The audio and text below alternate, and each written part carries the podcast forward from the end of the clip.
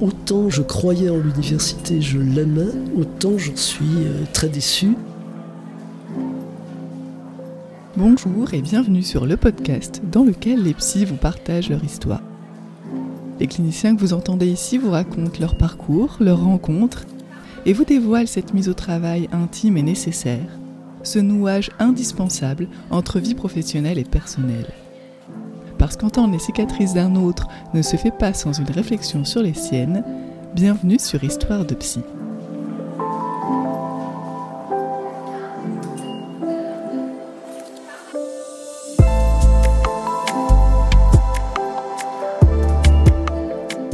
Les étudiants en psychologie aujourd'hui le savent. Rien de plus compliqué que de trouver un stage et que de pouvoir y avoir des responsabilités. En psychiatrie, à l'hôpital ou en association, être en stage dès la licence demande persévérance et obstination. Avec son entrée à l'université dans les années 80, Alain Bellozer nous invite à revenir sur ce qu'il appelle un âge d'or, où trouver un stage n'était pas plus compliqué que de pousser la porte du CMP à côté de chez soi. Alain Bellozer nous partage non seulement son chemin universitaire et clinique, mais également l'importance de son parcours personnel dans ses choix professionnels. Ces choix qui, d'une certaine manière, l'ont fait rencontrer le monde des hôpitaux et des maladies somatiques, et qui le feront décider d'une orientation de travail sur la question de la mort, du corps et du lien entre psychisme et maladies somatiques graves. En analyse depuis ses 17 ans, c'est lorsqu'il cherche à entendre d'autres choses, un son un peu nouveau, qu'il décide de quitter Strasbourg pour Paris afin d'écouter les derniers séminaires de Lacan. Son certain âge, ou son âge certain comme il le dit, lui permet de vivre la dissolution de l'école de Lacan à 26 ans. Toutefois, par la suite, ce qu'il voit, vit et découvre dans les écoles et associations analytiques font qu'il ne s'y inscrira jamais car plutôt que de s'enfermer dans une institution ou une seule école analytique, ce qui compte pour Alain Bellozer sont les rencontres et les amis. Loin de mettre en avant sa carrière universitaire, ce professeur de classe exceptionnel, directeur du département de psychologie à Rennes pendant de nombreuses années, membre de différents conseils et commissions scientifiques, pédagogiques et psychanalytiques, membre du CNU ou encore directeur du SURP pour l'enseignement de la psychanalyse et de la psychopathologie au niveau européen, nous évoque ses rencontres, ses réussites, ses difficultés et ses doutes, passés et actuels.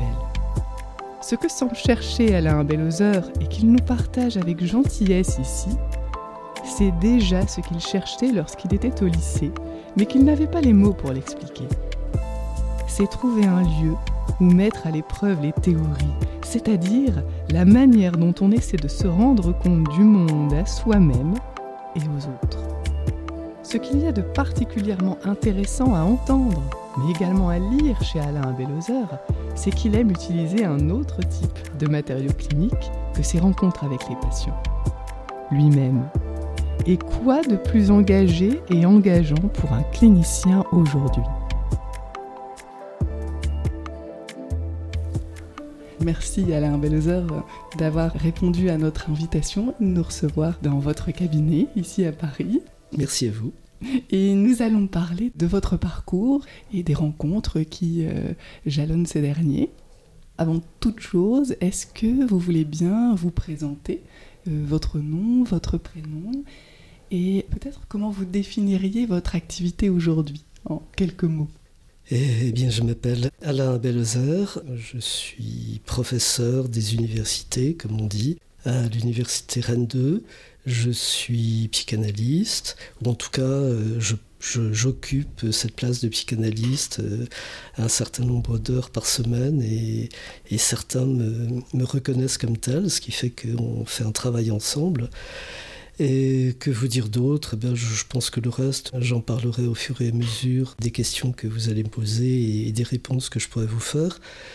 Ce que je peux préciser aussi, peut-être, puisque vous m'avez indiqué un petit peu euh, de quoi nous allions parler, c'est que euh, j'ai un certain âge ou un âge certain, ce qui veut dire que j'ai fait mes études dans les années 70 et que je suis rentré à l'université en 80, et ce qui veut dire qu'un certain nombre de choses que je pourrais euh, expliquer ensuite, euh, évidemment, c'est vintage hein, pour certains de vos, de vos auditeurs. Euh, j'imagine que, par exemple, les étudiants euh, seront assez surpris de constater qu'il y eut une époque, je ne veux pas dire un âge d'or, mais une époque où on faisait facilement ce qui maintenant leur est très compliqué.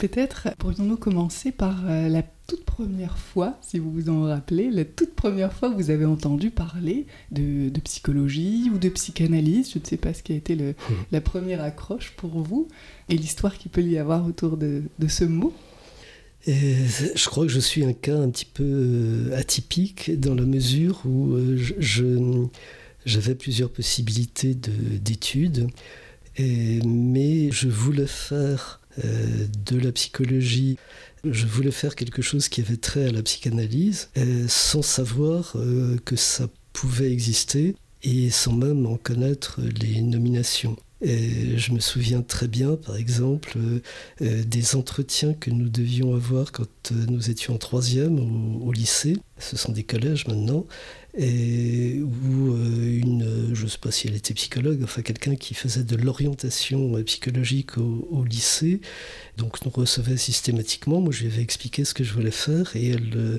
elle avait des yeux ronds et ça lui paraissait certainement très étrange. Est-ce que vous lui aviez dit? Je me souviens plus très bien, mais j'essayais de lui expliquer sans connaître véritablement la terminologie mm. que je voulais faire de la psycho, mais pas n'importe. Je parlais de psychologie euh, clinique et de psychanalyse sans trop savoir pouvoir le cerner précisément. Et alors que bon, j'étais poussé à faire d'autres types d'études, ce qui m'a amené effectivement dans les, quelques années qui, euh, qui ont précédé le, baccalauréat à comprendre ce qu'il en était, à décider de faire des études de psycho et à commencer une analyse euh, simultanément, ce qui est euh, bon quelque chose d'un peu particulier puisque j'avais un peu plus de 17 ans à ce mhm. moment-là et que c'était de ma propre initiative. Donc c'est pour ça que je dis que je suis certainement un, animal un petit peu particulier. Avec d'emblée une sensibilité finalement pour, ce, pour euh, la psychanalyse, en tout cas vous ne pouviez pas le définir comme ça à l'époque. Absolument. Et, je, vais vous dire que vous, m'avez dit en confidence euh, avant que ne commence l'entretien mhm. que vous alliez également euh, interviewer euh, Marie-Jean Soret, qui est un ami de, longue date. un soir de, de, colloque, alors que nous dînions comme ça toute une série de collègues, je parlais un peu de, euh, de mon environnement familial, pour le dire ainsi, et euh, en m'écoutant parler, euh, Marie-Jean était un, petit peu, un peu surpris. il m'a dit avec une certaine j'allais dire pitié et admiration mêlées dans le regard, il m'a dit Toi au moins, tu sais pourquoi tu es psychanalyste. Alors je vais m'expliquer un petit peu. D'une part, je, je, suis alsacien et mon père avait 62 ans quand je suis né, ma mère en avait 42 et j'ai uniquement une, sœur qui a 19 ans de plus que moi. Ce qui veut dire que nous sommes une famille, euh, il y a quatre générations euh, dans une famille euh, extrêmement classique avec deux enfants, et que ça a un petit parfum évidemment freudien, puisque vous savez bien que Freud lui-même était dans une configuration familiale un peu particulière. Est-ce que c'est ça qui euh, m'a poussé euh, Certainement. Bon, là, il faudrait presque que je, parle de ma propre analyse. J'en parle d'ailleurs de plus en plus dans, certains articles ou dans certains ouvrages que je, que je peux faire. Et je pense que ça va encore s'accentuer d'ailleurs. Malheureusement, peut-être pour certains lecteurs. Dans, les derniers livres, notamment. Que, euh, le prochain que je voudrais terminer cet été va être encore dans une certaine forme de tradition freudienne, à part que Freud, par exemple, dans l'interprétation des, rêves, attribue à toute une série de patients ses propres rêves. Hein. Ce, sont de très grosses ficelles et, tout le monde euh, maintenant sait bien de, quoi il s'agit. Euh, c'est la même chose. Je vais vraiment me servir du cas clinique euh, le plus proche, à savoir le mien. Euh, mais sans, sans, déguiser les choses et en disant euh, clairement que, que c'est de moi dont je, dont je parle. Avant tout ça, pour commencer, euh, vous avez donc entamé des études où ça alors et, Oui, donc j'ai vécu mes 17 premières années à, à, Mulhouse et je suis allé à, à Strasbourg pour des études. Euh, on pressait de, faire euh, une prépa, puisque bon, j'avais des, résultats scolaires qui le, permettaient. Oui, parce que 17 ans, vous étiez à l'avance oui, Enfin, oui, j'avais une demi-année de, en fin d'année. Bon, j'avais des résultats scolaires qui étaient tels que je, pouvais faire ça. Euh, et tout le monde dans mon entourage considérait que faire de la psycho, euh, c'était vraiment pas bien. et donc, euh, on me pressait de faire plutôt une classe préparatoire ou, ou à minima des études de médecine. Et le fait que je m'inscrive en, psycho était considéré vraiment comme une, un renoncement et une catastrophe. Donc, je me suis inscrit en psycho à Strasbourg. Et cela étant, c'était une vraie chance Strasbourg, à cette époque-là, c'était en 72.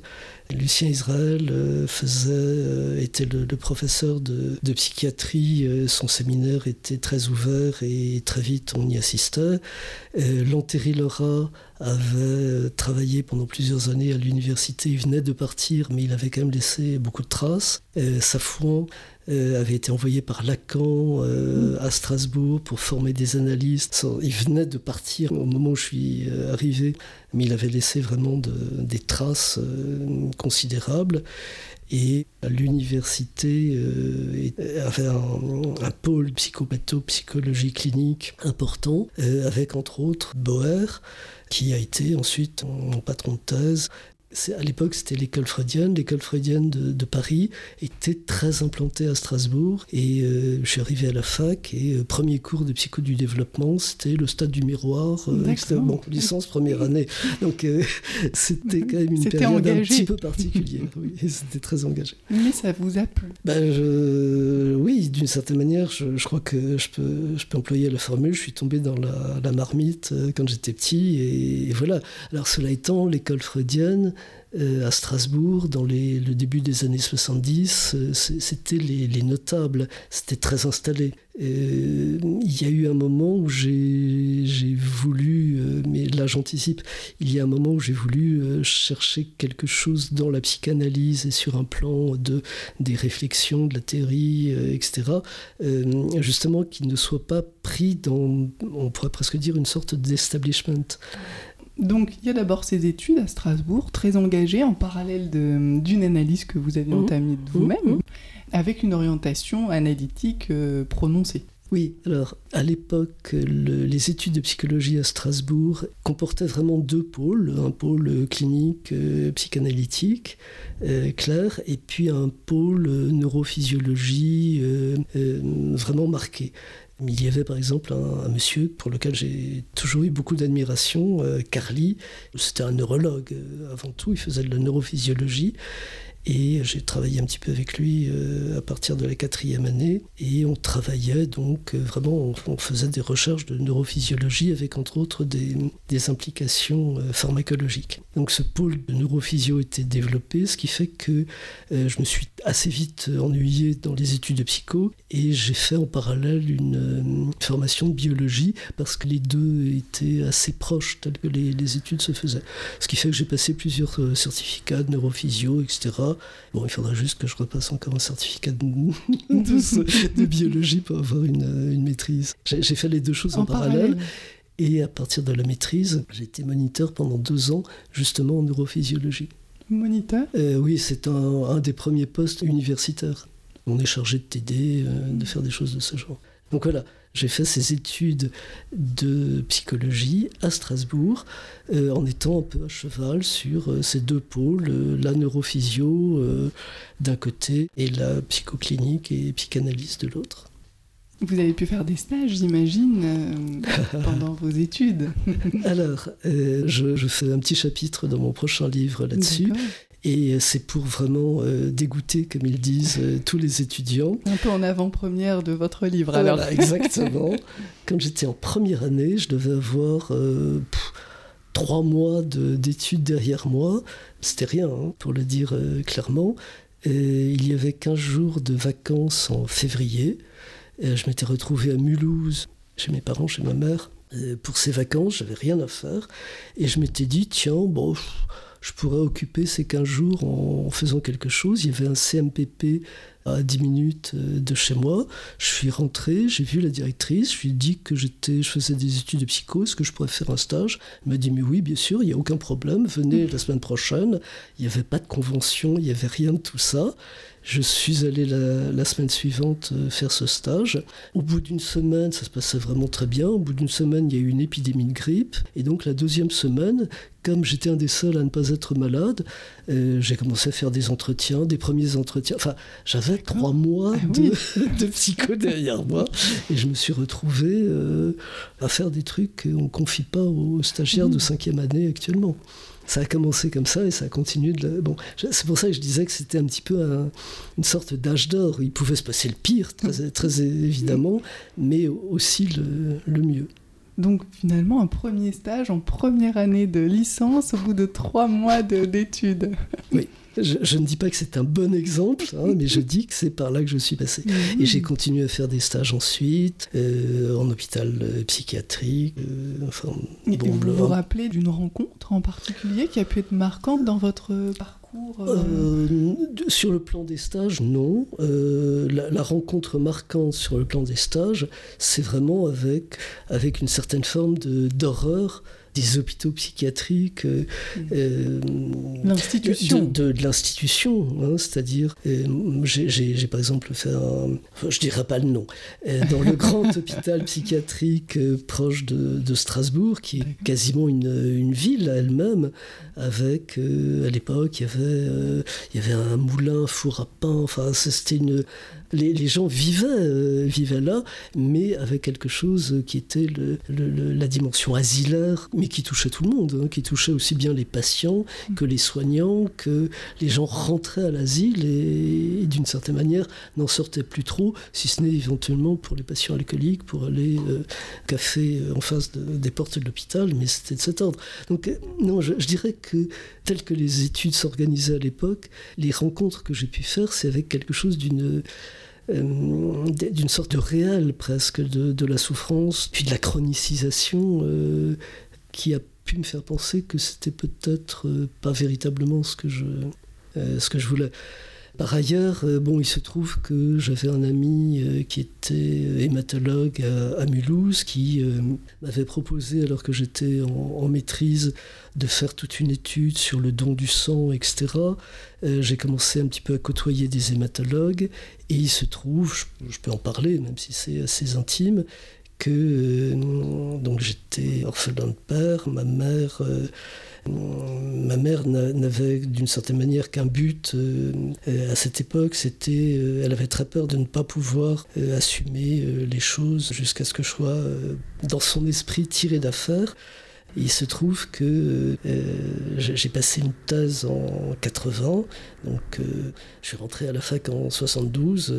Entre-temps, j'avais fait aussi mon, service militaire dans la marine comme psychologue. Le lendemain de mon jury de thèse, je suis retourné, j'y étais pas retourné depuis un moment à, Mulhouse pour voir euh, ma mère. Hein, je vivais déjà à l'époque à, Paris. Et je me suis rendu compte qu'elle n'était vraiment pas, bien du tout. Euh, je l'ai fait hospitaliser euh, l'après-midi même. Et elle est morte trois mois après dans un service d'hématologie. Et vous me parlez de rencontres, bah, d'une certaine façon, ces conditions, ces circonstances assez tragiques ont pu amener euh, aussi une forme de rencontre avec, euh, le monde des, hôpitaux, avec la détresse physique, somatique, euh, la maladie cancéreuse, toutes ces choses-là. Et toutes les conséquences psychiques que ça peut avoir et ça a décidé certainement pour une part aussi d'une certaine orientation de travail. Sur le corps notamment, pas que la souffrance psychique, somatique.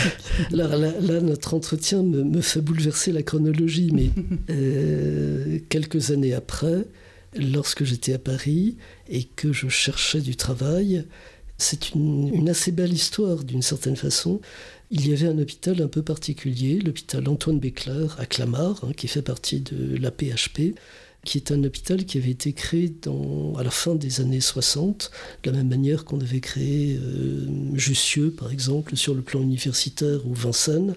Et cet hôpital qui au départ était euh, prévu, les locaux euh, qui étaient neufs, qui étaient prévus pour être un centre de, long séjour, a été euh, proposé en quelque sorte à une série de médecins qui à l'époque avaient l'ambition de faire une médecine un peu différente c'est là que, par exemple, Papernik, avec euh, Testar, euh, Friedman, etc., ont créé cette maternité où il y a eu euh, le premier bébé Amandine, hein, éprouvette, etc., mais aussi où Papernik a insisté autant sur la fonction paternelle, etc. Bon, enfin, voilà. il y avait cette maternité, il y avait une néonate tout à fait particulière qui a formé plein de gens. Et il y avait euh, deux services euh, bon, qui, qui, me sont restés très chers. Le service de médecine interne qui était dirigé par Jean Dormont, qui est un grand interniste qui a formé euh, vraiment une, une génération, plusieurs générations de, de, médecins, dont on a toujours, d'une certaine manière, on bénéficie, même si la, la plupart ne le savent pas, toujours de, de, sa formation et de son enseignement. Je vais m'en expliquer dans, dans une mhm. seconde, d'une part, et un service d'hématologie euh, qui était dirigé par Gilles Tchernia, qui est un parent, de, pour ceux qui le connaissent, du Tchernia de la télévision, qui donc euh, dirigeait ce, service d'hématologie. Et ce service d'hématologie, à l'époque, il y avait des... Les patients italiens avaient assez peu confiance dans la médecine de leur pays. Il y avait beaucoup de patients italiens qui venaient se faire soigner en France des parents italiens avaient amené à Bécler leur petite fille qui avait une leucémie grave. Et ils ne parlaient pas un mot de français, personne ne parlait trop bien l'italien. On a commencé à traiter cette petite fille, et puis euh, ça a été une histoire médicale épouvantable. Il y a eu plein de rechutes. Enfin, ça, elle est restée en aplasie euh, extrêmement longtemps. Enfin, une histoire très très particulière. Et presque d'entrée de jeu, euh, Tchernia a considéré qu'il fallait absolument qu'on puisse parler avec les parents, qu'on puisse parler avec la petite fille, etc. Et la seule personne proche qui parlait parfaitement couramment l'italien était une psychanalyste qui euh, travaillait dans le service de néonat et donc qui venait régulièrement faire la traduction. La petite fille a fini par euh, mourir au bout de quelques mois. Ça avait vraiment euh, beaucoup marqué toute l'équipe de, d'Emato. Tchernia a décidé de faire un staff complètement consacré à l'histoire de cette petite fille, tout ce qui s'était passé. Il a demandé bien sûr à sa psychanalyste de néonat, Chantal François, pour dire son nom de descendre euh, pour participer à ce staff. Elle est venue avec ses, les dessins que la petite fille lui avait fait, etc. Et au bout d'une heure, il était absolument clair pour tout le monde que bien évidemment, elle n'avait pas été que traductrice. Il y avait tout un travail psychothérapique qui avait été mené auprès de la petite fille. Et euh, la conclusion pour euh, Gilles Tchernia du, staff était claire. Il a dit à, Chantal François, il faut que tu travailles avec nous. Ah il faut une psychanalyste dans le service. Donc elle lui a dit, euh, je suis complètement d'accord, mais euh, euh, non, moi j'ai mon travail en néonat, il faut que vous engagiez quelqu'un. Il se trouvait que je connaissais un peu Chantal François, elle m'a adressé à Gilles Tchernia. On a eu un entretien d'embauche de trois heures où je lui ai parlé de la mort de ma mère, euh, euh, soignée euh, comme on pouvait. C'était du bricolage complet par des hématos. Il m'a parlé des mères d'hémophiles qui étaient dans des culpabilités invraisemblables. Il m'a parlé du propre, enfin du décès de sa propre mère. On s'est raconté des histoires pendant trois, trois heures. Mmh. Et au bout de trois heures, il était, enfin non, déjà au bout d'une heure, il était évident que j'allais travailler dans ce service. Donc j'ai travaillé pendant euh, une vingtaine d'années en, hématologie à Bécler, puis ensuite à l'hôpital Bicêtre, et parallèlement dans le service de médecine interne. Pour l'anecdote aussi, ce service de médecine interne venait d'arriver un jeune chef de clinique qui prenait ses marques et avec lequel j'ai travaillé pendant une vingtaine d'années. Ce jeune chef de clinique, c'est Jean-François Delfrécy, qui est le président du comité d'éthique et du comité scientifique actuellement, avec qui donc j'ai travaillé euh, une vingtaine d'années. Et Gilles Tchernia et Jean-François Delfrécy, euh, par exemple, ont participé à mon jury d'habilitation à diriger des recherches. D'accord. Pour moi, il y a une pratique en milieu médical qui est évidemment essentielle. Ça a hmm. été une peut-être la partie essentielle de, de ma pratique euh, clinique euh, institutionnelle même si euh, ça n'a pas été la seule, mais ça a été important. Il y a eu une rencontre là avec le chef de ah service et puis une rencontre absolument claire avec Jean ah. Dormont, Jean-François Delfrécy et Gilles Tchernia montre bien le nouage d'ailleurs entre vie personnelle et professionnelle, puisque d'emblée vous avez parlé de mm-hmm. vos histoires respectives. Et c'est très intéressant aussi, je trouve, le lien entre la traduction, mm-hmm. dont il était question pour la petite fille en question, la traduction et l'interprétation. Absolument. sont très liés aussi finalement. Mais donc là, effectivement, comme vous le disiez, on est euh, à la fin de votre thèse. C'est ça même au début de l'habilitation? Pour dire les choses claires, euh, simplement, euh, j'ai fait cinq années d'études à Strasbourg, de 72 à 77. Qui s'est terminé par un avec, master. Euh, avec un, euh, oui, à l'époque, ça n'existait pas du tout. Euh, c'était une, la licence, la maîtrise. Le, le, DESS à Strasbourg s'est créé l'année où j'en suis parti. alors là aussi, petit scoop, je n'ai pas le DESS. J'aurais dû, pendant au moins une vingtaine d'années, demander les équivalences. Je ne l'ai jamais fait. Donc, en fait, je ne suis pas psychologue, puisque, bon, et ça m'a toujours amusé parce que j'ai dû être président de la commission d'équivalence à, Rennes pendant, je sais pas moi, une dizaine d'années. Et quand il y avait des collègues qui faisaient vraiment des, trucs trop compliqués, euh, je pouvais les menacer de demander enfin l'équivalence euh, pour moi-même, ce qui euh, calmait les débats assez vite. Donc euh, c'était très très bien. Donc voilà, j'ai fait 5 ans d'études avec un DEA. Je me suis inscrit en thèse aussitôt et je suis parti. Alors j'avais pas pu me faire réformer. Je je voulais pas partir en coopération. Le service militaire était, euh, à l'époque, c'était assez difficile. Euh, je vous dis, même, même de se faire réformer, je suis tombé une mauvaise année. C'était difficile. Donc j'ai fait mon service militaire pendant 13 mois euh, à Cherbourg, dans la Marine nationale, comme psychologue, euh, à moitié sur l'hôpital et à, moitié euh, au service de psychologie appliquée. Ça a été ma première véritable expérience clinique, qui était très très bien.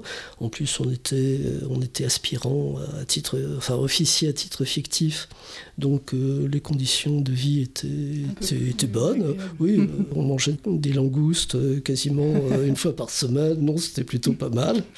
Et, je, qui vous receviez là-bas ben, C'était des marins ou des familles de marins. C'est-à-dire qu'à Cherbourg, euh, à l'époque, euh, tout le monde était ou marin ou avait des marins dans leur famille. Donc en fait, c'était quasiment tout le monde. Et euh, je dis, je travaillais à la fois à l'hôpital psychiatrique et au service de, de psychologie appliquée. C'est-à-dire qu'on faisait d'une part la sélection pour les gens qui s'engageaient dans la marine pour 3 ou 5 ans, mhm. avec des pathologies assez particulières d'ailleurs, et puis, euh, puis le suivi de ces gens. Donc voilà, j'ai fait mon, ce service militaire, euh, sachant que le, un, des, une de ces trois années de thèse, il la faisait pendant le service militaire. Mhm. Donc je me suis inscrit en thèse avec Jean-Pierre Boer, euh, qui était absolument euh, charmant. Euh, enfin bon, mais je l'ai vu, je l'ai vu au moment de mon inscription et puis je l'ai vu pour la soutenance de la thèse. Ah, je me suis débrouillé. À la validation de chaque année peut-être aussi. Non. Non même pas. non non. C'était un, autre temps, un autre monde. non mais vraiment, j'insiste bien. Ce que je raconte, c'est pour la beauté de la chose. C'est tout à fait juste, mais je le, je le donne surtout pas en exemple. mais bon, j'ai vu mon directeur de thèse euh, deux fois pendant les trois ans de thèse. Voilà. Je l'ai vu ensuite, parce qu'on est devenus un petit peu amis avant qu'il ne. Il, a eu un, accident, il est mort euh, d'une manière assez prématurée. C'est lui qui vous avait donné envie d'entrer en thèse ou, pas du tout Non, non, non, non, non, pas du tout. Qui avait fait que c'était avec lui alors, cette thèse Non, non, je, je, voulais faire une thèse pour X raisons. Et vu le, type de thèse que je voulais faire, euh, vraiment appuyé, disons ça comme ça, appuyé sur le, corpus psychanalytique. Je ne voyais que lui comme directeur possible. Hein, donc, euh, bon, cela étant, euh, et c'était aussi assez particulier, il était euh, maître de conférence associé et il avait, bah, comme il était vraiment le psychanalyste en psycho qui était reconnu, il avait, je crois que quand il est mort, on s'est rendu compte qu'il avait 80 thésards. Ce qui est aberrant maintenant. Ce qui pourrait plus se faire maintenant aussi. Plus du tout. J'ai fait ma thèse. Alors, je ne l'ai pas fait tout seul parce que à l'issue de mon service militaire, euh, j'ai passé une année à Dreux. Euh, bon. Euh, là aussi où j'ai fait une rencontre, un jeune prof de philo du lycée qui s'appelle Olivier Roy, qui est devenu un des grands spécialistes de, l'islam, etc., qui était devenu à l'époque un, ami proche. Et puis ensuite je suis venu à Paris ce que je vous disais, c'est que Strasbourg, l'école freudienne, était une école. Euh, enfin, l'école freudienne était vraiment. Euh, des notables qui la faisaient tourner à, Strasbourg. Et j'essayais de chercher aussi euh, quelque chose d'un peu différent, on pourrait presque dire un, son un peu nouveau. C'était les débuts d'Ornicard, hein, la revue du, du chant freudien. Je lisais Ornicard avec une certaine passion. Et euh, je suis euh, donc venu, alors que j'étais encore à Strasbourg, je suis venu à Paris suivre les derniers séminaires de Lacan et suivre les séminaires ouverts de, troisième cycle du chant freudien à, Vincennes. Donc c'est là que j'ai rencontré Jacques-Alain Miller d'un côté et Alain Gros-Richard, qui est devenu là aussi un ami vous savez, il y a, quatre, euh, c'était les, quatre mousquetaires euh, qui, qui ont créé les cahiers pour l'analyse, puis ensuite le, début d'Ornicard, Jacques-Alain Miller, Jean-Claude Milner, euh, François Regnault et Alain Gros-Richard. Donc Alain Gros-Richard faisait un des, deux séminaires de troisième cycle. C'était un séminaire magnifique, on était une demi-douzaine. Y participait Judith Miller, hein, donc la, fille de Lacan, euh, Marie-Christine euh, Marie-Hélène Brousse, euh, etc. Enfin bon, c'était des gens qui sont connus maintenant. On a travaillé deux ans sur, sur Rousseau, c'était extraordinaire. Et vraiment, j'ai eu une, une vraie formation théorique là dans ce cadre-là, le cadre du troisième cycle du champ freudien de, de Paris 8 à la fin des, années 70 et début des années 80.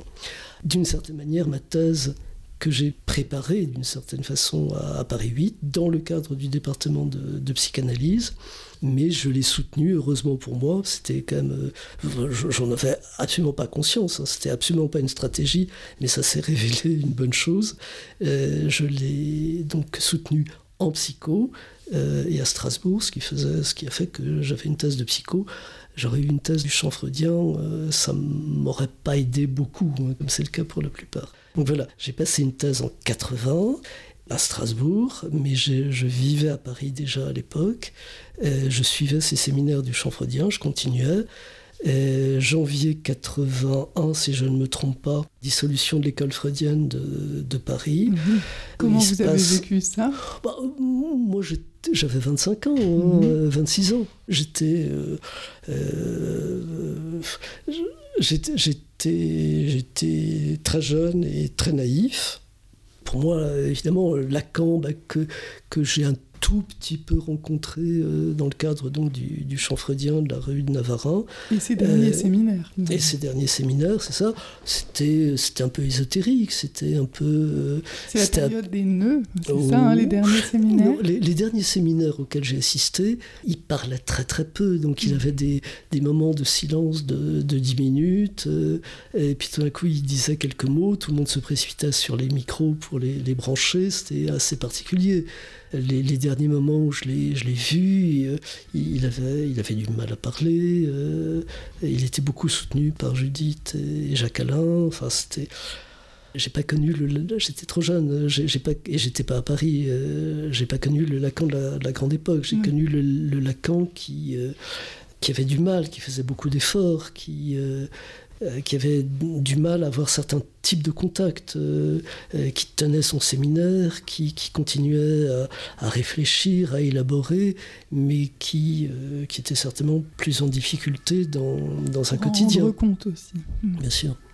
Moi, je l'ai vécu, euh, je l'ai vécu d'une manière un peu particulière, dans la mesure où euh, je crois que je comprenais bien euh, tout ce qui se passait, mais j'étais, j'avais pas du tout le recul et la maturité qui me permettaient de, d'avoir un, avis qui soit vraiment fondé sur la, la, question. Alors, cela étant, il s'est passé quelque chose d'un peu particulier, c'est que en 80, ça doit être ça, j'espère que je ne dis pas de bêtises sur le plan des dates. En 80, c'est créé euh, l'école de la cause freudienne, qui a trouvé ses locaux euh, rue Huysmans. Euh, donc la première directrice était Colette Solaire. Michel Sylvestre était chargé de monter la bibliothèque avec Jacques Adam et ils ont cherché deux personnes à, employer pour euh, monter cette bibliothèque. Moi, je cherchais du boulot, euh, je, je, euh, je me débrouillais comme je pouvais à Paris. bon. J'ai, Gros Richard m'avait proposé de faire un cours à Paris 8, ce qui était fabuleux pour moi, puisque je rentrais directement comme chargé de cours dans ce qui était le Saint des Saints pour moi à l'époque. Et donc j'ai commencé à enseigner à Paris 8. Et je venais juste devant ma thèse en 80 au département de psychanalyse. Et en 80, donc au moment de la, création de, l'école de la cause, on m'a recruté pour faire euh, des permanences et donc construire la, bibliothèque. J'y ai travaillé pendant, je ne sais plus, un an et demi, deux ans, deux ans je pense à peu près. Évidemment, là aussi, tout à fait passionnant. Euh, et ça a eu pour conséquence, là aussi je crois que je peux me permettre d'en parler comme ça, ça a eu cette conséquence particulière que même si je suis très proche euh, de l'école de la cause, si j'y ai euh, de nombreux amis, bon j'ai aussi de nombreux amis euh, dans toutes sortes d'autres institutions et écoles analytiques, mais ce que j'ai pu voir, vivre, découvrir euh, pendant toute cette période très particulière a fait que j'ai décidé une fois pour toutes de ne jamais devenir membre de quelque école que ce soit. Ce qui fait ma position un peu particulière. Je m'en expliquerai pas beaucoup plus. je m'en suis expliqué dans d'autres circonstances. Là, je, ça a été un choix. Ça a été un choix absolument clair qui a été difficile à assumer à certains moments, qui a pu me coûter cher à certains moments, mais qui euh, m'a aussi euh, ouvert toutes sortes d'autres perspectives à d'autres moments qui a été souvent très très mal compris, qui m'a, on m'a, on a souvent, on m'a souvent poussé à m'en expliquer ce que j'ai essayé de faire, bon là je ne veux pas trop développer les mm. choses, mais oui, oui, absolument. Ça a été un choix très très clair de ne pas être membre d'une association, d'une école analytique. Peut-être que c'était très important à l'époque, et puis en tant que psychanalyste, mais j'ai l'impression que ça l'est peut-être un peu moins pour les cliniciens aujourd'hui aussi. Tout à fait, vous avez tout à fait raison. aussi présente. Tout à fait, vous avez absolument raison. Donc une thèse terminée. sur le euh, thème, on n'a pas dit le thème de Psychanalyse et littérature, parce que c'était un des thèmes euh, très, très courus à l'époque, parce que Gros et Charles travaillaient beaucoup là-dessus, et parce que, raison principale, euh, je considérais que je n'avais pas assez d'expérience clinique, que une thèse s'est fondée quand même avant tout sur une, une expérience clinique, un matériau clinique, que je n'en disposais pas à l'époque. Donc il fallait trouver des subterfuges pour arriver à, réfléchir et, à trouver finalement ce que maintenant je pourrais dire facilement être un autre euh, type de matériau clinique que la clinique, disons, ordinaire. C'est-à-dire aller la chercher justement dans euh, la littérature, euh, dans d'autres, dans d'autres domaines que celui qui est ouvert habituellement. Donc voilà, j'ai fait cette thèse-là. Euh, j'ai commencé à enseigner à Paris 8 en 80. J'ai travaillé pendant, oui, à peu près deux ans euh, à l'école de la cause. Bon, après, euh, il y a eu une période d'une dizaine d'années où euh, j'ai multiplié les activités. Euh, j'ai travaillé pendant quatre ans dans un, hôpital de jour pour enfants, où à l'époque, là aussi, ça, on recevait des autistes qui n'étaient absolument pas diagnostiqués comme tels, des trisomiques, des, des, enfants qui avaient des problèmes neurologiques graves. Enfin, c'était complètement mélangé. C'était, enfin, ça n'existe plus non plus, hein, ce type de, d'institution. J'ai enseigné euh, à certains moments beaucoup, beaucoup euh, dans des écoles d'infirmières, dans des écoles d'éducateurs, d'assistantes sociales. Euh, j'ai enseigné pendant quatre ans à l'Institut supérieur de gestion. Bon, là, il faut bien gagner sa vie, il mhm. fallait faire de l'argent, même si c'était pas inintéressant non plus. J'ai, vraiment enseigné à plein d'endroits. Et en fin 80, donc, il y a eu cette rencontre avec euh, Dormond, Delfrécy, euh, Tchernia, et j'ai commencé à travailler au début euh, à raison de deux vacations par semaine, et puis de plus en plus, j'ai commencé à travailler à Béclair comme psychologue, euh, sachant que par exemple en hémato, j'avais été recruté comme psychanalyste. effectivement, il y avait encore euh, des statuts de ce genre à ah l'époque. oui, qui n'existent plus, qui n'existent plus du tout maintenant. Donc euh, il y a eu pendant oui, une, une douzaine d'années où j'ai commencé à avoir de plus en plus d'activités, de plus en plus diversifiées. Puis à un moment, j'ai essayé de recentrer les choses pour en arriver vraiment à à une sorte de, tripartition où j'enseignais à l'université, euh, j'avais un, cabinet d'analystes, je recevais des patients et j'avais une pratique à la fois de clinique et de recherche dans le cadre de l'hôpital. Là, bon, les choses étaient bien. Et il faut encore ajouter qu'à l'époque, l'université était complètement fermée.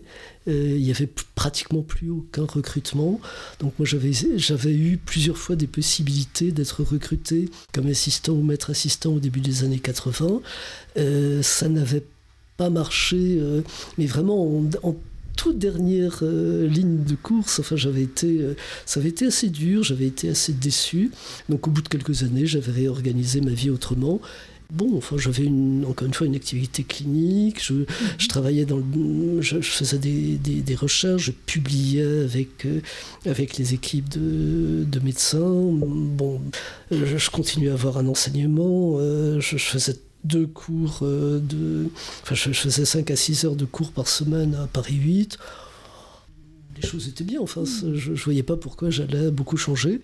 Et puis en 92, alors que l'université avait été complètement bloquée, il n'y avait aucun recrutement quasiment, en tout cas dans certains domaines, pendant une dizaine d'années. Évidemment, euh, tout d'un coup, il y a eu beaucoup de vide. Et il y a eu une page complète dans le monde. C'était dans, le style, euh, vous savez, la Légion qui recrute euh, des, gens. Là, une page complète dans le monde. Les universités françaises recrutent 2000 maîtres de conférences cette année. Donc, euh, moi, j'avais une thèse, j'avais publié pendant dix ans régulièrement avec les médecins, etc. J'ai postulé et là, j'ai. J'ai pas eu tout à fait l'embarras du choix, mais j'ai eu euh, des propositions dans plusieurs universités. Là aussi, petite anecdote, euh, une dizaine d'années quasiment auparavant, j'avais été invité à Reims faire une conférence euh, sur euh, l'homme au rat, la névrose obsessionnelle. J'étais allé faire ma conférence. Il y avait un monsieur qui m'avait beaucoup critiqué, qui avait une grosse barbe à, l'époque, qui s'appelle Jean-Claude Malval. Je m'étais dit, qu'est-ce qu'il me veut? Pourquoi il est méchant comme ça avec moi? Et dix ans après, il a fait des pieds et des mains pour me recruter à Rennes, parce qu'il tenait absolument à ce que ce soit euh, moi qui sois recruté. Et ça a été là le début. C'est une des dernières rencontres dont je vous parlerai, le début d'une belle amitié euh, avec Jean-Claude Malval, avec qui j'ai travaillé pendant 25 ans euh, à Rennes, avant qu'il ne prenne sa retraite. Mais je continue à, échanger, échanger avec lui. Voilà.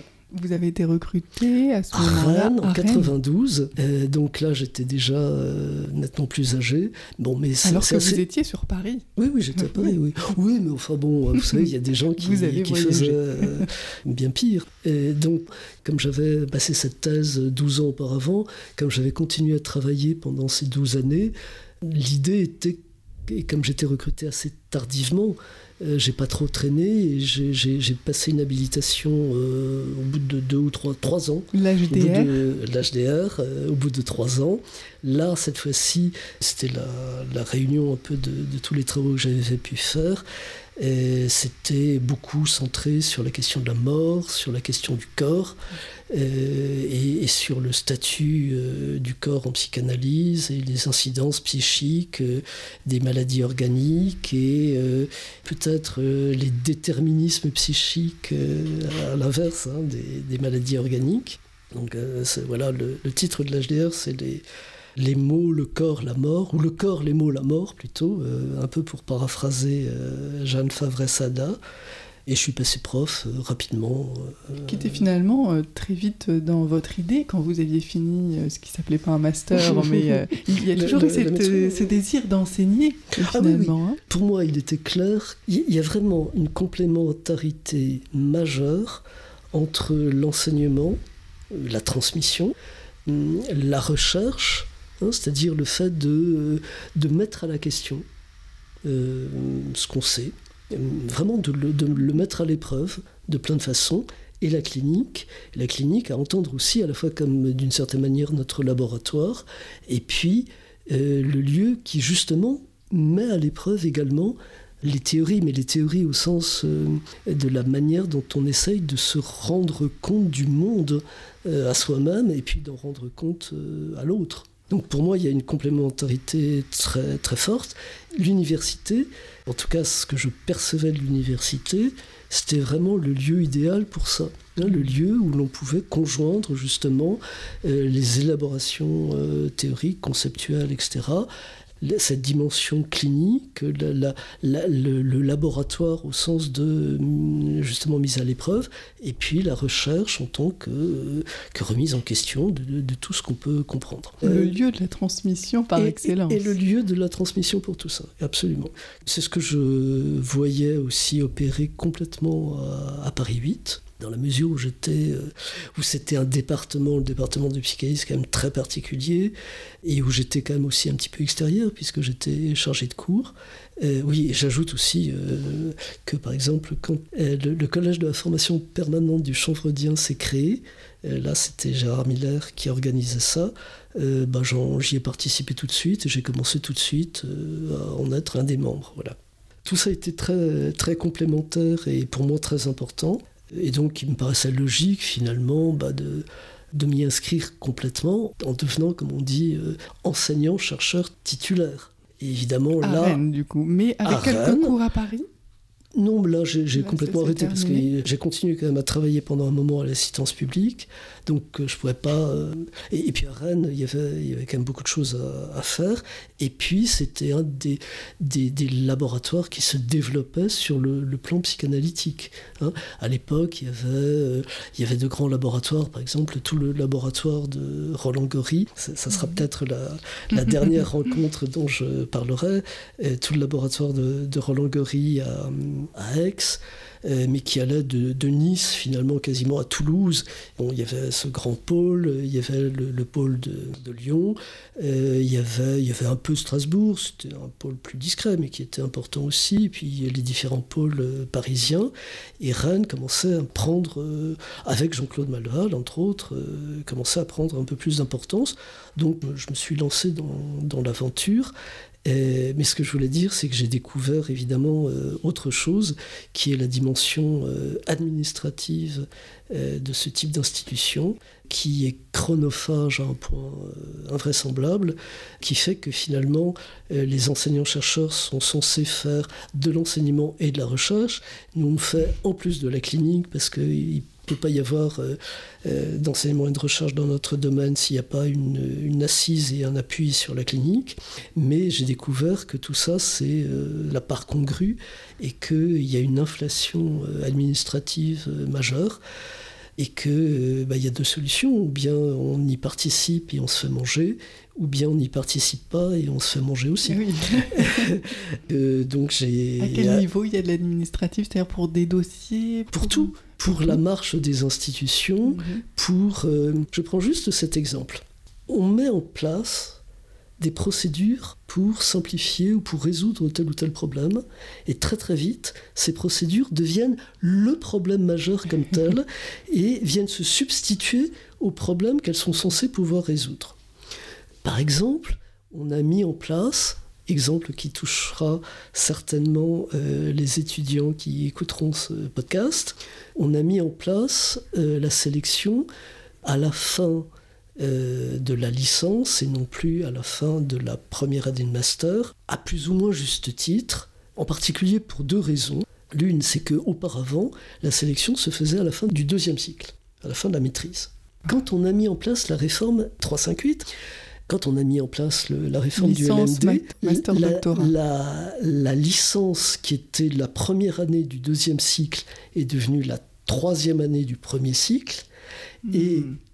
La maîtrise, qui est devenue le master 1, est devenue la première année du deuxième cycle. Donc il était logique que la sélection se fasse à la fin d'un cycle. Donc passe de la quatrième année à la troisième. Ça, c'est la première raison. La deuxième raison est que on considérait que comme il y avait pas mal d'étudiants qui restaient en carafe, entre guillemets, mhm. à la fin de la, de la maîtrise, c'était pas bien euh, et qu'il valait mieux anticiper et en gros en laisser davantage en carafe plus tôt, pour dire un peu les choses. Ce à quoi on s'opposait pour un certain nombre de raisons, et en particulier on voit à l'usage, je pense que vraiment ça a été une mauvaise solution. On le pensait au début, mais il y avait des tas d'arguments pour dire que c'était faux. Je suis absolument persuadé que c'est une très mauvaise réforme, que c'est une très mauvaise euh, mise en place, et que non seulement on ne résout pas des problèmes individuels en instaurant cette, euh, cette sélection un peu plus tôt, mais au contraire, on en accroît un certain nombre, hein, statistiquement parlant. Et que par ailleurs, avec cette, euh, cette réforme, je prends juste ce cas de figure-là, à Rennes, nous avons une mention de master psychopathologie clinique psychanalytique. Hein. Il y en a six en France, plus les trois des, des instituts catholiques, Angers, etc. Et donc nous avons une centaine de places. Euh, l'an dernier et cette année, cette année je ne connais même pas le nombre exact, nous avons eu l'an dernier de 1960, je crois, enfin, mmh. on, a eu pratiquement 3000 dossiers. De candidature. De, mmh. dossiers de candidature pour entrer. Et, on a à peu près une quinzaine de jours pour les étudier. Et vous êtes combien Et nous sommes 12 pour le faire. Donc ça veut dire que on, se retrouve dans une situation où on essaye de le faire le mieux possible. Bien évidemment, ça n'évite pas, il y a des gars, il y a des erreurs, forcément, euh, nécessairement. On essaye de les rattraper, on essaye de mettre en place tous les systèmes, etc. Mais ce que je veux dire, on sait aussi qu'une grosse partie de ce travail est en pure perte. Euh, soyons clairs, il y a les bons étudiants qui sont inquiets et qui pensent euh, maximiser leurs chances en postulant à 10 endroits. oui, bon. Et finalement, comme ils vont être pris dans l'université où ils travaillent et qui préfèrent y rester, la plupart vont rester là et donc euh, on aura étudié leur dossier pour rien. Et puis, il y a les étudiants, disons, nettement moins bons qui pensent maximiser leurs chances en postulant partout et finalement, il s'avère qu'ils sont pris nulle part. Sauf que là aussi, on a pris du temps pour regarder leur dossier, etc vous regardez vraiment 3000 dossiers à 12, alors en 15 jours? Même pas 15 jours. Alors évidemment, on a des trucs pour y arriver, c'est-à-dire que on repère assez vite un dossier qui ne sera pas classé. Donc on ne va pas aller jusqu'au bout de l'examen. Hmm. Il y a des dossiers qu'on connaît un peu où ce sont des étudiants de l'université qui ont de très bonnes notes, qu'on hmm. connaît parce qu'ils ont fait un TER déjà en licence 3, etc. Euh, Donc hmm. ceux-là, on, va les, mettre tout de suite dans une première liste de bon. Et puis le problème, c'est tous les étudiants pour lesquels on sait bien que on va, il y a presque des vies qui vont se jouer là-dessus. Donc euh, il faut qu'on les examine vraiment très bien. On fait des entretiens à partir de, nos premières listes pour euh, classer justement les, étudiants qui se trouvent dans cette zone grise, si je peux dire. Une première sélection qui est sur dossier, puis une seconde sélection qui est euh, finalement les oraux. La, sélection finale mmh. qui va se faire de, de, la sorte. Donc ce que je veux dire, c'est que on se retrouve dans une inflation de choses à faire sur tous les plans, que ce soit pédagogique, que ce soit recherche, etc., qui nous mangent complètement le temps. Qui fait que moi je suis très heureux là, parce que je vais enfin avoir en gros un mois et demi devant moi pour pouvoir enfin travailler vraiment. Mais oui, puisque vous sortez de cette période de sélection là. Hein. On n'a pas le temps de travailler mhm. par rapport à ce qui est notre fonction l'enseignement devient la part congrue et la recherche devient la part qui est complètement euh, sacrifiée. C'est ça l'université actuellement. Et il y a des exemples encore, euh, voilà, une page de publicité, lisez La folie évaluation, écrite avec Marie-Jean Sorer en Languerie, hein, où justement on essaye de dénoncer quelque chose qui est cette inflation de l'évaluation et qui a entre autres cette première, euh, ce premier effet qui est de sacrifier là aussi un temps considérable.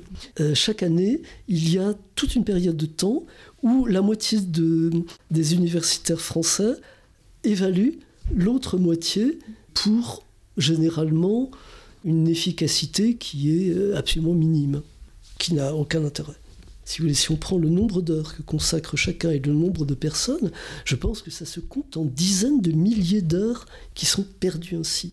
Alors qu'on essaye de tout faire pour rationaliser la gestion du travail de tous ces gens considérés, le résultat est que on rajoute des pertes de temps absolument. Euh, je crois qu'on n'a pas de mots assez forts pour dénoncer la gabegie devant laquelle on se retrouve actuellement avec ces systèmes qui sont mis en place. Et si c'était le cas lorsque vous avez choisi de partir dans l'enseignement aussi, entre autres Je ne serais euh, pas parti. Oui, ça vous aurait influencé Ah oui, oui. Mhm. Je pense que j'aurais 30 ans maintenant, je ne ferais pas carrière universitaire. Mhm. Parce que le statut se dévalue de plus en plus, parce que les conditions de travail se dévaluent d'une manière invraisemblable, et parce que euh, autant je croyais en l'université, je l'aimais, Vraiment, euh, je peux vraiment le dire dans ces termes. Mm. Autant j'en suis euh, très déçu. Je m'interroge régulièrement sur le fait que je vis là le syndrome de celui qui va partir à la retraite et qui mm. dévalue ce qu'il a aimé de manière à pouvoir euh, le quitter d'autant plus facilement.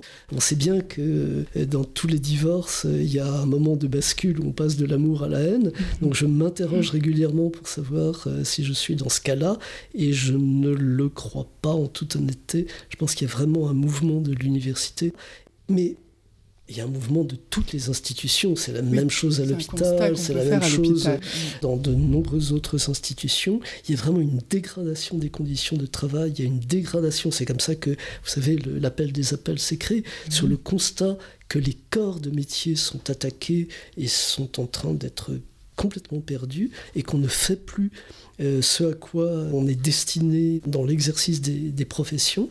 Donc, euh, bon, le constat que je fais sur cette dégradation euh, de des conditions de travail à l'université et de l'université en général, il est juste un peu nuancé par le fait qu'on peut faire le même constat à propos de beaucoup d'autres institutions, mmh. malheureusement, et qu'on peut faire ce constat à propos de de tout euh, un certain type de, vie euh, intellectuelle, psychique, euh, clinique. Qu'on peut faire ce constat à propos aussi de tout ce qui concerne, on pourrait dire, toute une forme de politique de santé en France. Très actuel. En, Europe même. je précise encore une dernière chose, c'est que justement, à partir de 92, quand j'ai vu comment les choses se passaient à l'université, Actuellement, là, je suis pas en train de cracher dans la soupe. J'en parle un petit peu en connaissance de cause parce que j'ai compris que on ne pouvait faire des choses à l'université que si on acceptait de jouer le jeu administratif. Ce que j'ai fait, en participant euh, pendant quatre ans au conseil d'administration de l'université dans son ensemble, en étant membre du, CA dans son ensemble, en étant membre du conseil scientifique dans son ensemble pendant quatre ans, en étant membre du conseil des études pendant quatre ans aussi. Donc vous voyez, j'ai fait, non, pendant six ans.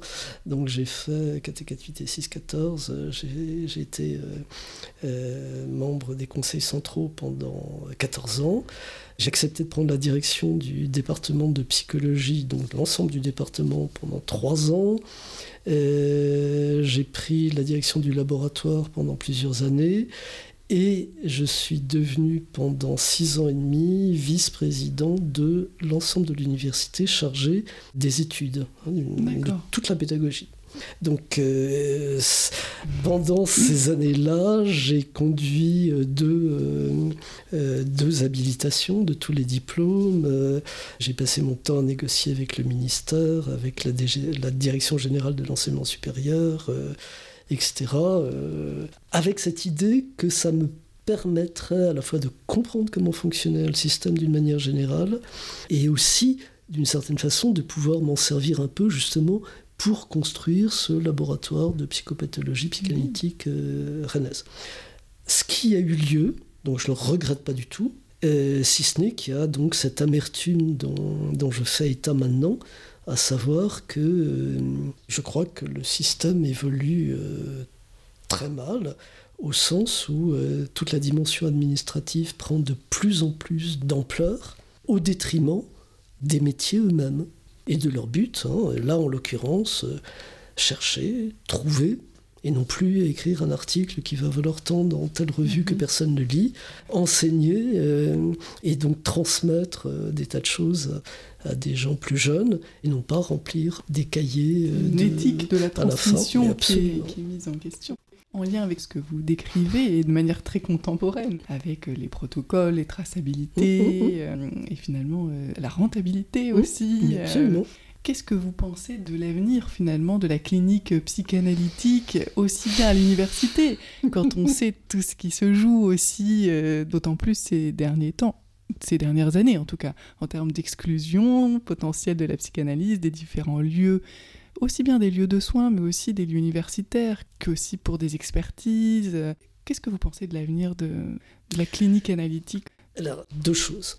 D'une part, il y a l'avenir de la psychanalyse et plus généralement d'une certaine forme de clinique, hein, c'est-à-dire aussi bien avec la prise en compte de la singularité des cas, avec toute la dimension éthique qui s'y rattache. Donc il y a la question de l'avenir de la psychanalyse et l'avenir de la clinique à l'université. Et puis l'avenir de la psychanalyse et de la, clinique de façon beaucoup plus générale. Alors l'avenir de la psychanalyse euh, à l'université, il y a une sorte de géopolitique qu'on peut faire euh, assez facilement. Il y a deux personnes, Pierre Fédida et Roland Gory, qui, à la fin des années 90, euh, à la fin du XXe siècle, ont commencé vraiment à s'en préoccuper. Ils ont créé une, association en 2000 avec une quinzaine d'autres enseignants qu'ils ont appelé d'un acronyme euh, imprononçable, hein, le, SURP, le Séminaire interuniversitaire européen d'enseignement et de recherche en psychopathologie et psychanalyse. Ils ont créé donc euh, cette association en gros, d'universitaires référés à la psychanalyse. En France, un peu en Belgique, un peu en Espagne, un peu en Suisse, un peu plus en, Italie, mais bon, quand même avant tout en, France, c'est Pierre Fédida qui en a été le président euh, jusqu'à sa mort. Euh, c'est Roland Gory qui a repris donc la présidence euh, ensuite. Et euh, quand Roland Gory a pris sa retraite, c'est moi qui ai repris la présidence, donc depuis euh, une bonne dizaine d'années, je dirais. Oui, un peu plus, une douzaine d'années, je pense. Et je vais, euh, je vais passer la main là instamment. Cette association, justement, avait pour but de garantir une forme d'avenir. Pas, c'est pas corporatiste, hein, c'est pas on veut du boulot et on veut garder euh, notre précaré à tout prix. C'est vraiment garantir une certaine éthique, une certaine conception du monde, une certaine vision des choses. Bon. Cette association s'est beaucoup développée. Il y a eu un moment où il y avait euh, presque 300 membres. Bien sûr, elle, euh, elle décline, je crois, d'une certaine façon avec tous les tenants et tous les aboutissants qu'on peut voir. Et surtout, on voit bien que euh, les très gros labos de psychopathologie et psychanalyse en France, l'âge du, l'âge du lest, perdent de leur consistance, euh, se diluent, enfin, déclinent, disons ça comme ça, même si euh, je pense que je, un certain nombre de collègues vont, vont protester par rapport à ce que je dis, mais bon les gros laboratoires, par exemple, euh, de Toulouse, euh, de Montpellier, euh, même d'Aix ou de Nice, par exemple, vraiment perdre du champ. Euh, on a vu tous les problèmes qui se posent euh, à Paris, euh, à, Paris 7 d'Hydro, même, même à Paris 5 sur un autre plan. Enfin, on voit bien ce mm. qui se passe. Ce qui fait que je crois que des gros laboratoires de, de psychopatho, psychanalytique universitaires en France, Il y a celui de, Lyon, certainement. Il y, a, il y, a, le nôtre, puisque nous regroupons euh, non seulement euh, donc le, laboratoire de, Rennes, où nous sommes une quinzaine d'enseignants-chercheurs titulaires, ce qui, est, ce qui est quand même important, mhm. mais également Angers, enfin l'UCO, l'Université catholique de l'Ouest, Brest et Poitiers. Il y a un réseau encore. Oui, oui, ils font partie du, laboratoire. Hein, les, enseignants, c'est institué, etc. Donc nous sommes un gros laboratoire et si on compte les laboratoires parisiens, on peut dire euh, là où il y avait au moins une quinzaine de laboratoires auparavant de taille importante, il y en a euh, 3, 4, 5 si on est gentil. Enfin, hmm. mais, mais c'est plus du tout comparable. Et on sait bien que pour qu'ils arrivent à tenir, et à se maintenir, il faudra beaucoup, beaucoup, beaucoup de, facteurs. Si on se revoit dans dix ans, euh, mm. j'ai peur que mes paroles soient un peu trop prophétiques, mais euh, je pense qu'il y aura peut-être encore deux laboratoires de cette taille et, de cette ambition mm. qui existeront, mais certainement pas plus. Ça, c'est une première chose. Il y aura quelque chose à soutenir dans les années qui arrivent, alors, c'est ça? Est-ce qu'il faut que je sois honnête avec vous? J'ai l'impression que depuis quelques années, nous menons des combats d'arrière-garde. On ne fait pas plus. Mmh. Nous luttons, nous, sommes à contre-courant tout le temps, tout le temps. C'est pas une raison pour euh, abdiquer, tout au contraire. Euh, mais je pense que les combats euh, importants ont déjà été perdus. Bon, je vais dire deux choses. J'aime bien J'aime bien cette allusion. Je ne sais pas si vous avez vu euh, Skyfall, l'un des derniers James Bond. Il y a un passage que je trouve assez émouvant où on presse M de prendre sa retraite. On lui dit qu'elle a eu une carrière euh, honorable, etc., et qu'il est temps pour elle de prendre sa retraite. Et elle dit J'en ai rien à foutre de votre honorabilité.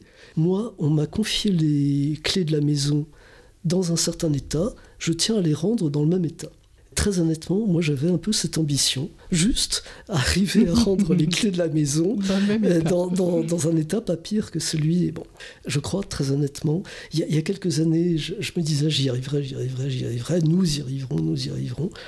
Euh, j'y crois plus vraiment, très honnêtement. Ça, c'est la, la, première chose. La deuxième chose, j'ai vraiment des références assez saugrenues euh, ou exotiques. Euh, je vous prie de m'en excuser. Il y a une référence qui me paraît très intéressante.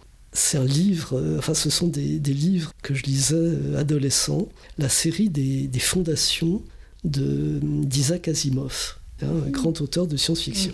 Il y a cette idée très simple, prenons ça sur un plan métaphorique, d'un empire galactique. Et il y a l'un des héros, je ne sais plus comment il s'appelle, au tout début du cycle, qui a l'idée que de toute façon, il y a quelque chose d'inéluctable, l'Empire va s'effondrer. Alors, que l'Empire s'effondre, il s'en fiche. Mais euh, avec l'effondrement de l'Empire, va aller de pair l'effondrement de valeurs, d'un certain mode de vie, de plein de choses de ce, ce type. Et il a cette idée que on ne peut pas s'y opposer. Mais qu'en revanche, il y a des grands cycles, que euh, à partir des cendres renaît des choses, etc. Et que si on ne peut pas s'opposer à un certain type d'effondrement, on peut en revanche mettre en place toute une série d'éléments qui vont permettre une renaissance beaucoup plus précoce, bien meilleure, et qui permettrait de faire ressurgir les dimensions, les, valeurs, etc., auxquelles on tient. Et il crée une fondation. Alors, on appelle ça de la psychohistoire. Bon, je vous laisse faire ce que vous voulez avec ce, ce signifiant.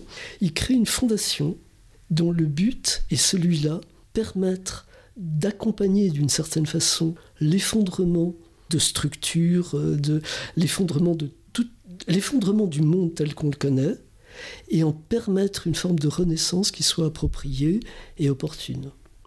Et d'une certaine façon, je me raccroche comme je peux peut-être aux, branches, mais je me raccroche un peu à cette idée que certainement, alors c'est pas la psychanalyse encore une fois d'un point de vue corporatiste, c'est aussi ce que représente la psychanalyse, ce moment particulier où elle a pu naître, cette vision de l'esprit, cette vision du corps également, cette vision du monde, cette vision de la place de l'humain dans le monde, tout ce que finalement elle vient représenter là, je crois que c'est quand même très menacé.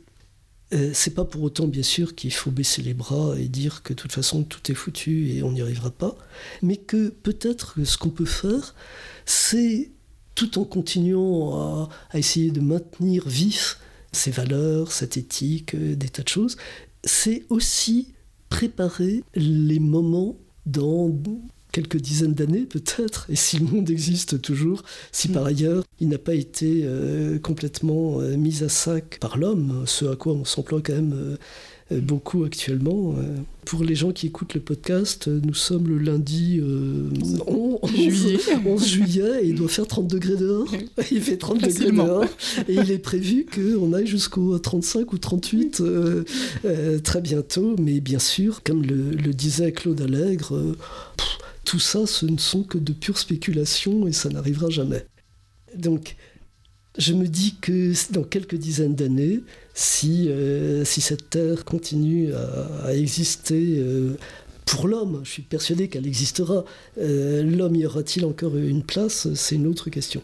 Mais si cette Terre existe toujours appropriée à l'homme dans quelques dizaines d'années, je pense qu'il sera important, si tant est qu'il y a un moment où les choses vont être beaucoup voilées, il est important que toute une culture au sens très fort du terme puisse vraiment euh, reprendre, non pas renaître, mais en tout cas reprendre son, son essor, disons-le comme ça.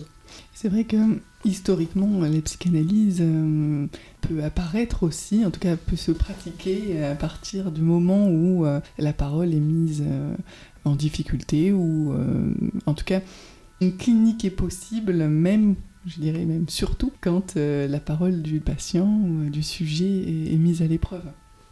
Oui, et puis euh, je crois, si vous voulez, qu'il faut aussi quand même certaines conditions historiques, politiques, si on peut dire, même économiques d'une certaine façon, pour que une certaine pensée, une certaine élaboration psychique puisse avoir lieu. Je ne suis pas en train de dire qu'il est nécessaire euh, forcément qu'il euh, y ait telle ou telle condition pour que. Non. Mais néanmoins, on se rend bien compte qu'il y a forcément une, forme de contexte, je dis économique, politique, euh, écologique presque. Il y a une, forme de contexte qui seul permet qu'une certaine pensée reste vive. Voilà. Je crois que la psychanalyse correspond à une certaine forme de pensée. Je crois que cette forme de pensée c'est peut-être plus juste de le dire ainsi. Je crois que au-delà de la menace qui pèse sur la psychanalyse, je crois que cette forme de pensée que représente la psychanalyse est menacée aussi, et c'est ça qui me paraît le plus triste, le plus mm. terrible. C'est par rapport à ça, je crois qu'il faut être le plus vigilant, et en tout cas que s'il y a des combats à mener, euh, ils méritent vraiment de, de l'être. Que cette forme de pensée que vient représenter la psychanalyse ne devienne pas l'être morte. D'où la transmission dont on parlait, euh, Absolument. aussi bien euh, auprès des étudiants mm, mm. qu'avec euh, les patients, que dans les institutions aussi. Tout à fait. Il y a un enjeu important. Merci beaucoup pour cet échange passionnant et puis pour votre accueil surtout, par cette chaleur effectivement aujourd'hui. et puis à bientôt. À très bientôt, j'espère que vous pourrez faire quelque chose de... Très C'est bafouillage. Merci encore. Au revoir. C'est la fin de cette rencontre avec Alain Bellozeur qui revient donc sur son parcours et pour qui, comme M dans James Bond, ce ne sont pas les éloges pour sa carrière ou son honorabilité qui l'intéressent, mais l'avenir de la psychanalyse, la transmission de ce qui l'a animé et l'anime toujours autant aujourd'hui. Non seulement il revient donc sur son parcours, mais il nous rend aussi compte de ce qu'il nomme une inflation administrative majeure. Toutefois, pas question de s'apesantir sur la place et l'avenir de la psychanalyse, mais davantage préparer le moment de son éventuel retour. Parce qu'Alain Bellozer n'est pas intéressé par la psychanalyse en tant que telle, et d'un point de vue corporatiste, mais plutôt par rapport aux valeurs auxquelles il tient et à ce qu'elle représente en ce sens, avec cette vision bien à elle de l'esprit, du corps et du monde. Bien que cette forme de pensée que représente la psychanalyse soit menacée, Alain Bellozer s'est investi et s'investit toujours pour garantir une certaine éthique, une certaine conception du monde, une certaine vision des choses, parce qu'il y a des combats à mener qui méritent de l'être. Histoire de psy, ça vous a plu? Suivez-nous sur Instagram à histoire.2.psy.